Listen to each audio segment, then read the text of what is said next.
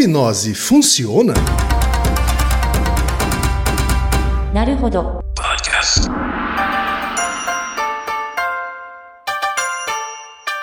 Bom, tá aí. Agora a gente volta para a segunda parte do episódio sobre hipnose. É, pois é.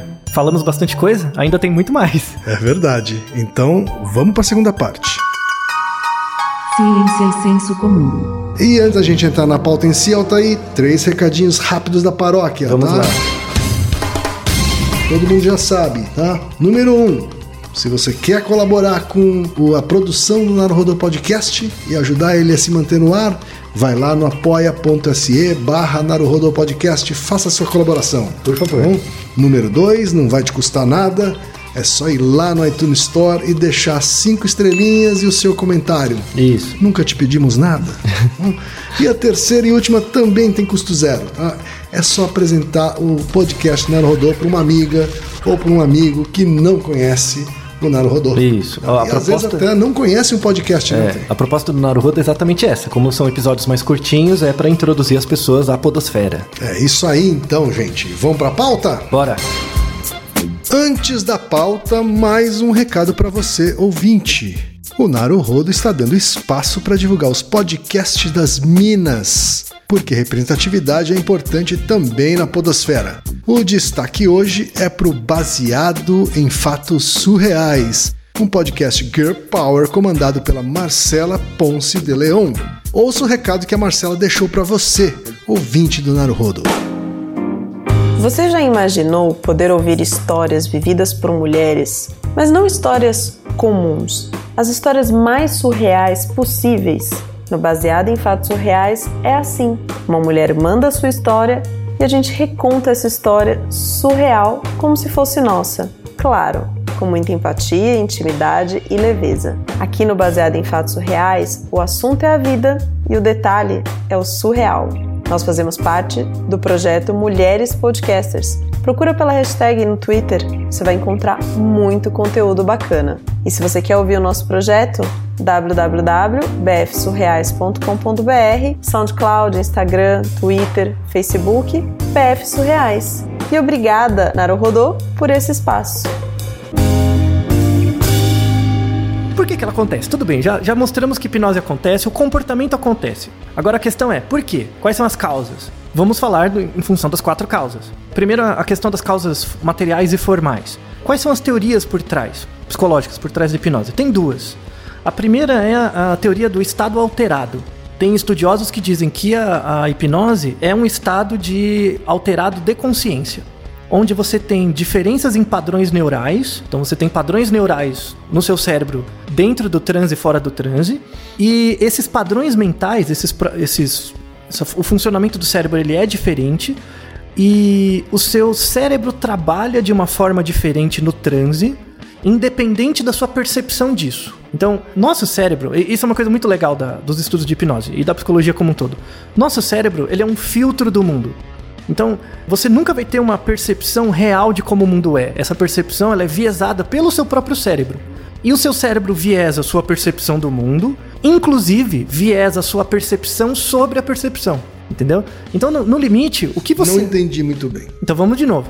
É, volte naquele episódio, que é muito importante para esse, o que o nosso cérebro faz quando você fala com você mesmo, tá? Então, quando você A percepção sobre a percepção eu não entendi. não, então, por exemplo, o que você acha de você mesmo? Uhum. O que você acha sobre você mesmo é a percepção da sua percepção, Certo. né?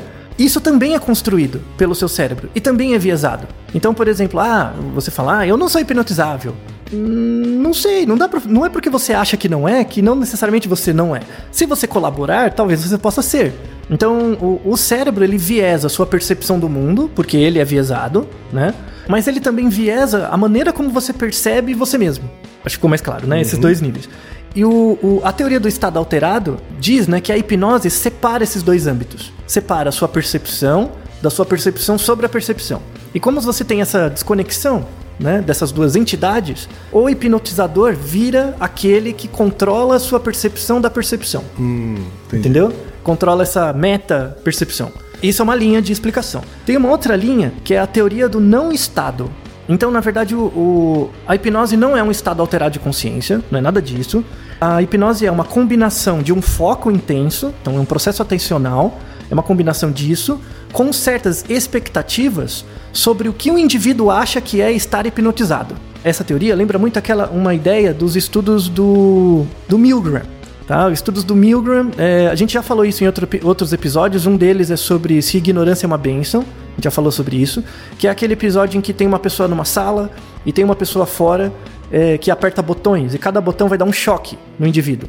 E tem uma, um, um, um cientista, uma pessoa que é contratada para isso, que diz para ela: pode continuar dando choque. Né? Se a pessoa erra a questão, dá o choque cada vez mais forte. E essa pessoa vai dando choques tão fortes até ela chegar num ponto em que ela vai dar um choque que mata a pessoa. Sim. E pela questão da influência, da ordem, ela acaba dando choque. A maior parte das pessoas mata o outro. Não mata de verdade, é um ator também. É muito parecido com o relato que você fez no Sim, começo. Do Darren Brown, exatamente. Isso. Será que isso é hipnose? Será que isso é um tipo de indução, de sugestão? Essa é a ideia. A hipnose, ela é muito mais comum do que as pessoas acham. A hipnose enquanto prática, ela é ligada a esse processo de transe, de que você colabora e tal. Mas às vezes você acaba, entre aspas, colaborando pelo contexto. Então, em certas situações, dadas outras pessoas no contexto, você se torna mais colaborativo do que você gostaria de ser. Então, por exemplo, quando você está com pessoas, isso, isso acontece todo dia, quando você está com, com pessoas que concordam com você em vários aspectos, você fica mais solto. E isso aumenta a probabilidade de você dizer coisas que você não diria em outro contexto. Uhum. Isso me faz me lembrar, inclusive, de outro episódio do Darren Brown, onde ele cria todo um enredo onde a pessoa toma várias decisões em tese contra a sua vontade, Uhum. até que no final o grupo sugere que ele tem que matar outra pessoa. Isso. né? Empurrar uma pessoa em direção a um precipício. Uhum. tá? E vários empurram. Tá? Isso. E depois ele mostra que o experimento foi feito com várias pessoas e que algumas empurraram e outras não. Isso. Então, esse é um efeito de sugestão. Ninguém estava hipnotizado ali. Exato. Não, ninguém estava hipnotizado do ponto de vista que você acha que é Isso, hipnose. Exatamente, desse, Isso. desse ponto de vista do transe clássico. Isso. né? Mas pela teoria do não estado, isso é hipnose sim. Uhum. Entendeu? Esse é o ponto importante. Então, essas duas teorias né, de explicação, a teoria do estado alterado diz que a hipnose acontece nesses controles, né? Hipnotizado, Sim. tal, reloginho e tal. A teoria do não estado diz que não. Você pode se colocar num estado alterado de foco e atenção em outros contextos. Tá? E aí entra o papel da publicidade. Se você assumir que a teoria do não estado é válida para explicar a hipnose, publicitário hipnotiza as pessoas sim. Sim, tá? A grande, a nossa vantagem é que a- a- as teorias em, em, aí eu vou ser chato pra cacete, de propósito, é, as teorias em publicidade são horríveis, as pessoas estudam muito mal, sabe? É exatamente por isso, é o nosso, é o nosso benefício, a gente tá salvo ainda por isso. E mesmo assim funciona. É, mas, por exemplo, profissionais da propaganda política É, né, então. utilizam isso muito bem. Pois é. Né? Goebbels utilizou isso muito isso, bem. isso, exato. O Facebook, desgraça do algoritmo do Facebook, entendeu? Então, o fato de você sempre ser exposto a coisas que ratificam o seu, a sua forma de pensar é um mecanismo de hipnose, pela ideia da, da teoria do não estado, Sim. tá? Então, a gente tem uma tendência de conforto cognitivo que é a gente fica mais tranquilo, tem, pensa menos em situações onde eh, as coisas são mais familiares, tá tudo de acordo com a gente. É o viés de confirmação. Então, o- o- a ideia do viés de Eu prefiro estar num grupo formado por pessoas que concordam comigo, né? Isso, isso. Mas por quê? Porque eu não preciso pensar. Como eu não preciso pensar, eu posso colocar meu foco de atenção em outras coisas, sendo que essa atenção que está deslocada em outras coisas é condicionada pelo contexto. É como se, ah, pela teoria do não estado, em vez do. Não existe a figura do hipnólogo, né? Da pessoa que condiciona a sua atenção. Mas tem essa pessoa. Essa pessoa é a publicidade, essa pessoa é. A política. A política, é, é o Facebook, é, enfim, é N coisas. Tá? Então é super interessante esse tema. A hipnose é um, é um- um fenômeno super legal.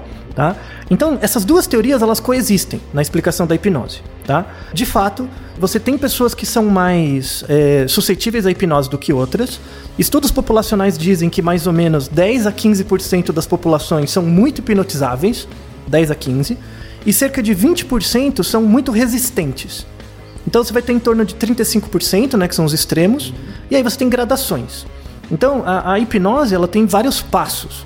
Então você pode, por exemplo, fazer um- um- uma certa sugestão para a pessoa não conseguir abrir o olho. A maior parte das pessoas isso funciona. Aí você vai aumentando o grau de complexidade da sugestão, aí tem certas pessoas que a partir de um ponto não conseguem mais. Né? Então, Que é um pouco como o hipnotizador vai filtrando aquelas Isso. pessoas que são mais hipnotizáveis e que ele vai submeter a alguma coisa mais extrema. Isso, isso. Então, tem é, uma gama de estudos atuais, por exemplo, tentando correlacionar. É, isso não há evidências concretas. É, algumas, mas ainda é discutível, eu não vou trazer aqui. Mas tentando testar se pessoas que são altamente hipnotizáveis também são. Se isso é relacionado com uma rigidez a pensamento político. Por exemplo, se elas compram ideologias mais fácil, coisas assim. O que não quer dizer que elas sejam fracas de. é, Fracas mentalmente. não, não, não tem nada a ver, tá? Isso, isso é, é, na verdade, tem várias vantagens você ser altamente hipnotizável. Vou falar um pouco sobre isso, tá? Então, você tem essa variação de, de resistência, né, à, à hipnose. Não é claro um porquê exatamente, mas tem indícios ligando isso com a anatomia do cérebro, tá? Então a gente vai agora para as causas materiais do comportamento da hipnose. Então, com estudos de ressonância magnética estrutural, você tem dois tipos de ressonância magnética: uma funcional e uma estrutural. A, a funcional, ela vê padrões de atividade de cérebro. Basicamente, o quanto de sangue você tem numa certa área do cérebro quando você é exposto a um estímulo. Isso é a funcional. A estrutural, ela tenta estudar o volume de áreas cerebrais, não atividade, volume, tá? Então, estudos de ressonância estrutural mostram que indivíduos que são altamente hipnotizáveis têm uma área do corpo caloso que é um pouco maior. Onde é o corpo caloso? O corpo caloso ele fica no meio do seu cérebro e é uma, uma estrutura neural que liga os dois hemisférios. Então você tem o hemisfério direito e esquerdo, eles são ligados Aquela por uma ponte. parte. É a ponte. É a ponte. Isso, é a ponte. Essa ponte é importante por várias coisas, mas tem uma parte do corpo caloso que é chamado rostrum, tá? Esse rostrum é uma área super importante para quê? Comportamento de atenção, tá? Então pessoas altamente hipnotizáveis têm essa área um pouco maior. Outros estudos falam sobre não, não sobre as, as características físicas né, do, do cérebro, mas características funcionais. Então, os, os neurônios se comunicam por meio de pulsos elétricos, então eles estudam os padrões elétricos do cérebro, tá? por EEG, eletroencefalograma. E verificou-se que indivíduos que são altamente hipnotizáveis, você dá uma tarefa para a pessoa, por exemplo, visualizar uma cena ou fazer uma operação matemática de cabeça. E nessas operações com o EEG, os indivíduos altamente hipnotizáveis, eles têm uma maior quantidade de ondas teta. Então, o, o seu cérebro ele oscila, né, com uma certa frequência. E, Todo mundo? É, todo mundo.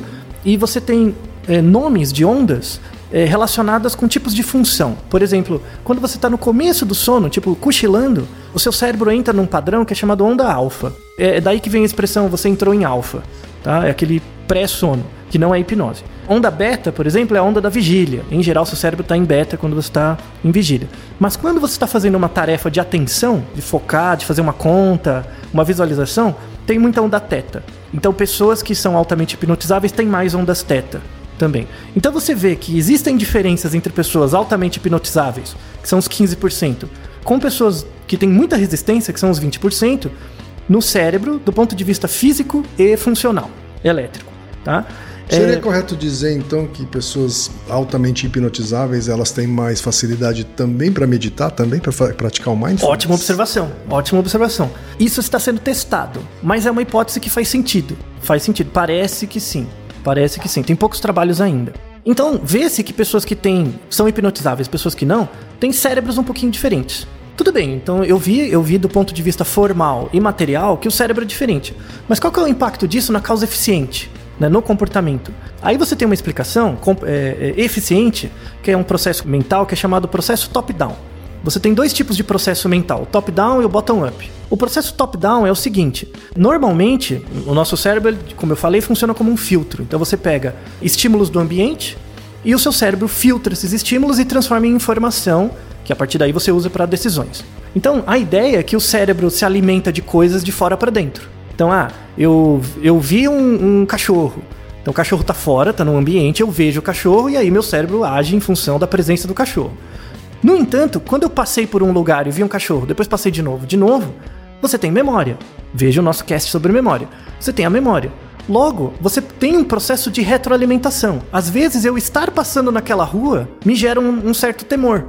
Porque eu sei que o cachorro já esteve lá em outras situações. Mesmo sem ter visto ainda o cachorro. Mesmo sem ter visto o cachorro, mesmo quando ele não está lá. Então você tem esse processo de fora para dentro, mas tem o processo de dentro para fora. A hipnose é um processo top-down, ele é de dentro para fora. E aí você tem uma série de estudos sensacionais sobre isso.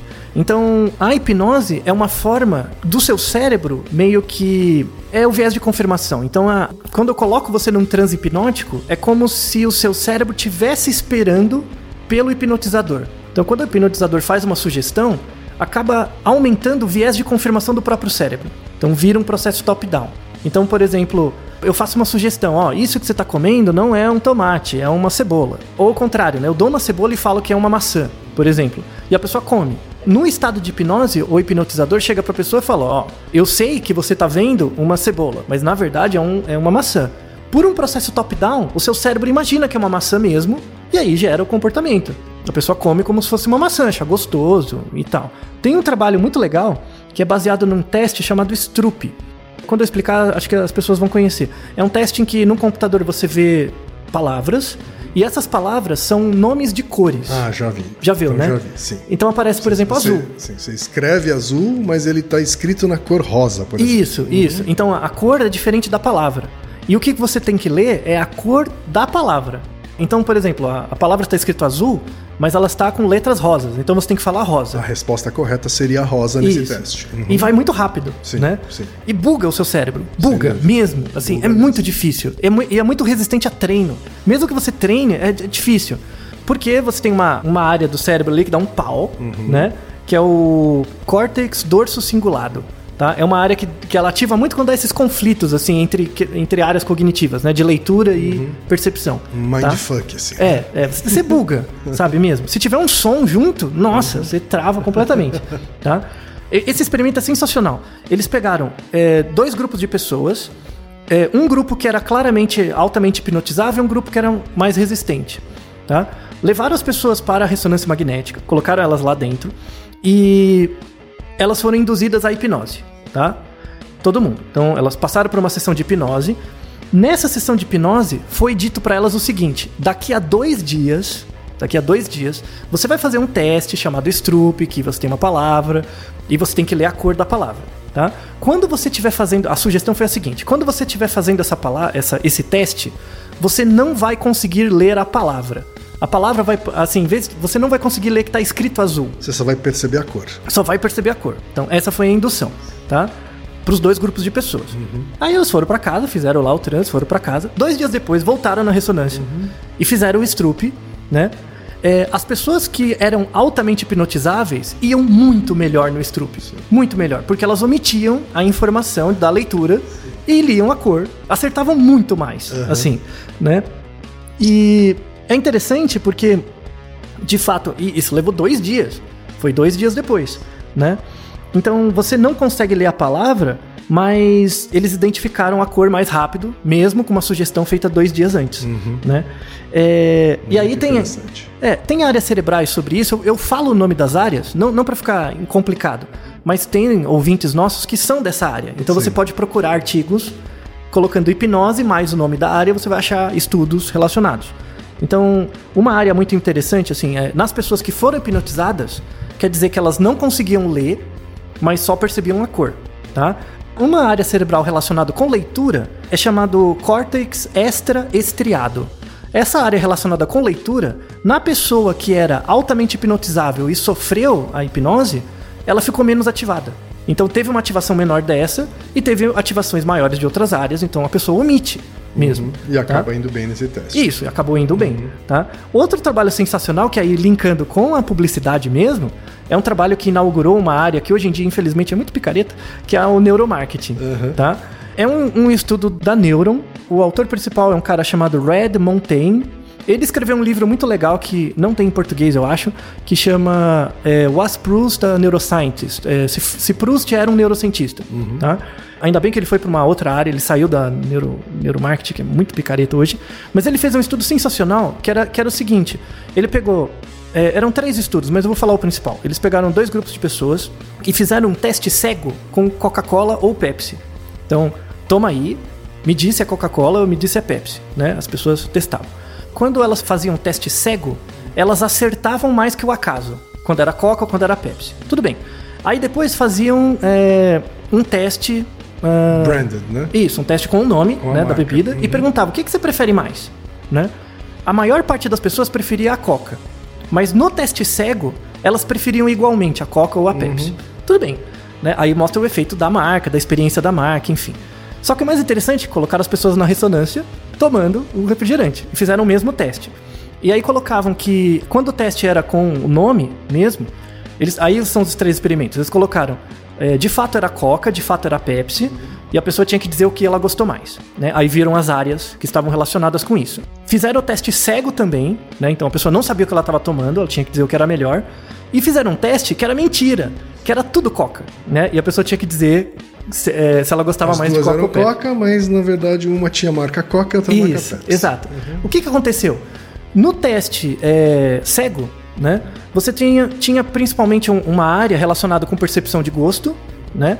E uma, uma ativação menor do córtex pré-frontal que leva em- quer dizer, é, relacionado com julgamento. Então a pessoa, na verdade, julgava qual era melhor pelo gosto, tá? Pelo gosto. Quando era apresentado a marca, tinha uma inibição disso. Então tinha uma outra área que era a- a- o hipocampo que inibia a ação desse córtex perceptor de gosto. Então a experiência da marca influenciava a representação do gosto na pessoa. Porra! Como assim? Isso é o efeito do raio da publicidade na história da vida do indivíduo. Isso não é hipnose. Meu ovo que não é, sabe? É verdade. Esse estudo, depois ele foi replicado, enfim, mas esse é o principal. Um estudo sensacional, assim, realmente. Ele, ele, ele vai tornar os publicitários melhores? Não. Ele, ele serve para educação em publicidade? Não. Mas ele serve para mostrar que o raio da publicidade funciona, sabe? Como condicionamento. Isso é um problema. Ele é um estudo de, efici de eficiência da, da publicidade, tá? No nível individual. Não em grupo, mas individual, tá? Só para fechar o- essas evidências, tem um outro estudo mostrando que hipnose bloqueia a memória. Então, é, ele condiciona a maneira como você aloca a memória. Veja o nosso cast sobre memória. Era um estudo em que pessoas viam 45, um filme de 45 minutos, assistiam um filme. A primeira tarefa era só ir lá assistir o filme. Aí depois, elas voltavam uma semana depois e elas eram hipnotizadas. Aí tinham dois grupos, os altamente hipnotizados e os menos. As pessoas que eram hipnotizadas lá, elas recebiam uma, uma sugestão para elas esquecerem o filme toda vez que era dita uma palavra. Então eu falava uma palavra, você esquecia o filme.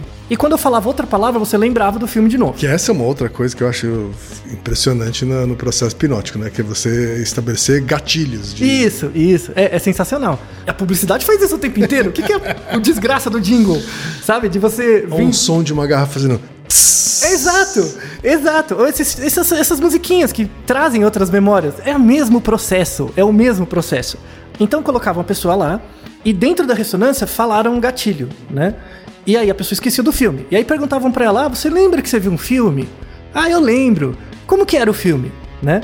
E aí viam que a, quantidade de, de informação que as pessoas lembravam do filme era muito menor, né? É, é, nas pessoas altamente hipnotizáveis era muito menor, elas lembravam de menos coisas. No entanto, elas lembravam ainda das informações sobre a sala onde elas assistiram o filme. Então elas sabiam, por exemplo, qual a cor da, da mesa. Ou seja, elas estavam conseguindo omitir coisas muito específicas. Exato, do filme. Ele conseguia, conseguia omitir o filme e continuar lembrando o resto. É, lembra o contexto, né? Então você pode, por exemplo, você pode esquecer que você assistiu o Império Contra-Ataca do Star Wars, mas lembrar que o Luke Skywalker é filho do Darth Vader. Entendeu? Então tem esse nível de desconexão entre a informação e o contexto, né? Ou E- com quem você estava quando estava assistindo aquele isso, filme. isso. Então, por isso que a hipnose é um processo atencional. Então, ela tira ou coloca o foco nessas coisas. Então, mostramos os principais estudos, já o suficiente para mostrar que isso funciona, que hipo- a hipnose é importante. Hipnose serve para tratamento? Sim, tá? Mas não para qualquer coisa. Então, ela serve para tratamento, por exemplo, para reduzir dor, percepção de dor, né? Ela é muito eficiente em pessoas que são altamente hipnotizáveis, importante. É, Porque também tem a ver com atenção e foco, né? Isso. Essa coisa da dor. Isso. E para transtornos Pra- tanto que pra passar uma dor, às vezes a gente vai e chuta a canela que é pra sentir outra dor. Exato. Então, é, é meio isso. E você tira o foco daquela dor inicial. É meio, é exatamente isso. É, serve também para ansiedade, né? Reduzir transtornos de ansiedade, porque ansiedade é relacionada com, com atenção. Às vezes você foca demais em coisas que não fazem tanto sentido e deixa de focar em outras coisas. Hipnose é muito bom para essas duas coisas, tá? Para dor e ansiedade.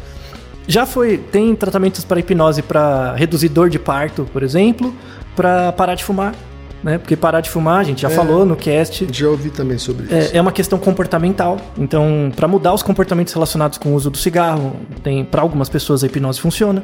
Então, são alguns tratamentos, mas não é a panaceia, não vale para resolver sua vida, tá? E a, a- a hipnose é muito ligada ao efeito placebo, né? O efeito placebo ele é muito assim, né? Ele é eu- o fato de eu te dar um remédio e você acreditar que esse remédio tem um efeito, é que eu não tô te dando um remédio, mas na, na verdade tô condicionando sua atenção. Então, para encerrar, é, a hipnose mostra, os processos relacionados à hipnose mostram como o nosso cérebro é poderoso sobre a nossa percepção, porque ele é o criador dela. Sim. Né? E da mesma forma como você percebe as coisas, ao mesmo tempo que você está percebendo, você acha que está percebendo. E essa desconexão entre esses dois âmbitos é o, o espaço em que o, o hipnoterapeuta, mas também a publicidade, agem. Né? Então, na, na verdade, isso mostra que você tem muito menos controle sobre o seu comportamento do que você acha que tem. Né? E por isso que muitas áreas da psicologia abrem mão de estudar o que você acha, mas sim o que você faz. Né? O que você faz é muito mais acurado sobre a probabilidade do que você vai continuar fazendo do que o que você diz que faz. Que né? é a psicologia comportamental. Isso, é. Não estou dizendo que essa área é melhor ou pior, mas é, é a premissa dessa área e tem muitos estudos relacionados com isso que, é- que são interessantes. Então a, a- a sugestão para vocês, né, para quem tiver mais interesse, veja os artigos que a gente deixou. São artigos mais técnicos, tá? Mande outras perguntas adicionais, porque esse episódio até ficou mais longo do que a média, porque tem muitas coisas mesmo. Pedimos desculpas aos ouvintes, É, mas e- espero que tenha valido a pena. é, pois é, porque é, é um episódio que eu gastei um pouco mais de fosfato mesmo, porque ele é mais importante, assim. E não fique triste ou feliz porque você não consegue ser hipnotizado ou não, isso é uma característica in- intrínseca sua, você não é melhor nem pior que ninguém, mas é, é um comportamento, a, a- a hipnose ela abre espaço para muitos estudos em psicologia, então ela está voltando como prática, não, não tanto terapêutica, mas mais como prática é, científica, graças ao fato de que a- o nosso cérebro funciona com mente e corpo junto. Então, do mesmo jeito que as teorias monistas hoje voltam à à tona na ciência, o estudo da hipnose também volta. Para terminar com uma pergunta mais leve, Altair. Pois não. A pergunta da Bruna. A hipnose mal feita pode causar um dano permanente a alguém, como se a pessoa nunca mais saísse do transe? Não. não, não. De novo, é uma questão de colaboração entre a pessoa e aquele que hipnotiza. Quando a hipnose é mal feita, em geral ela não funciona. Então, no máximo, você vai ficar bravo com a pessoa que fez isso com você ou vai achar ele um charlatão. Aham. É isso. E a pessoa que entrou no transe porque foi muito bem feita, ela não vai ficar nesse transe para sempre, né? Não, não, não vai ficar com esse trânsito para sempre. É, não vai gerar problemas a rigor, né? Porque espera-se que o, o indivíduo que, que é um bom hipnólogo, ele passou por um treinamento e ele tem anos de prática. Então ele sabe fazer um bom uso daquela técnica, mas isso não deixa algo deletério no cérebro das pessoas e não. Ou, ou nada disso. Mas o importante é que eu, eu acho que é uma linha de estudos que está começando, é muito interessante, é relacionar fenômenos sociais com uma maior suscetib- suscetibilidade à hipnose. A hipnose, ela é presente, assim, os fenômenos psicológicos da hipnose é, é presente o tempo todo. Presente na internet, toda essa discussão polarizada que você vê tem mecanismos de funcionamento psicológico básico ligado à atenção que estudos em hipnose podiam ajudar bastante. Então, a, a hipnose é algo que tem que ser abraçado pelos psicólogos, pelos biólogos, pelos neurocientistas em geral, porque ela pode ajudar a testar várias hipóteses. Naruhodo, ilustríssimo ouvinte. Naruhodo. Você sabia que pode ajudar a manter o Naruhodo no ar? Ao contribuir, você pode ter acesso ao grupo fechado no Facebook e receber conteúdos exclusivos. Acesse apoia.se barra Podcast. E você já sabe, aqui no Naruhodô, quem faz a pauta é você. Você tem alguma pergunta pra gente ou quer comentar algum episódio? Escreva pra nós. podcast@naruhodô.com.br. Repetindo, podcast@naruhodô.com.br. e lembre-se, mande nome completo, idade, profissão e a cidade de onde você está falando. É isso aí. なるほど Esse podcast é apresentado por b9.com.br.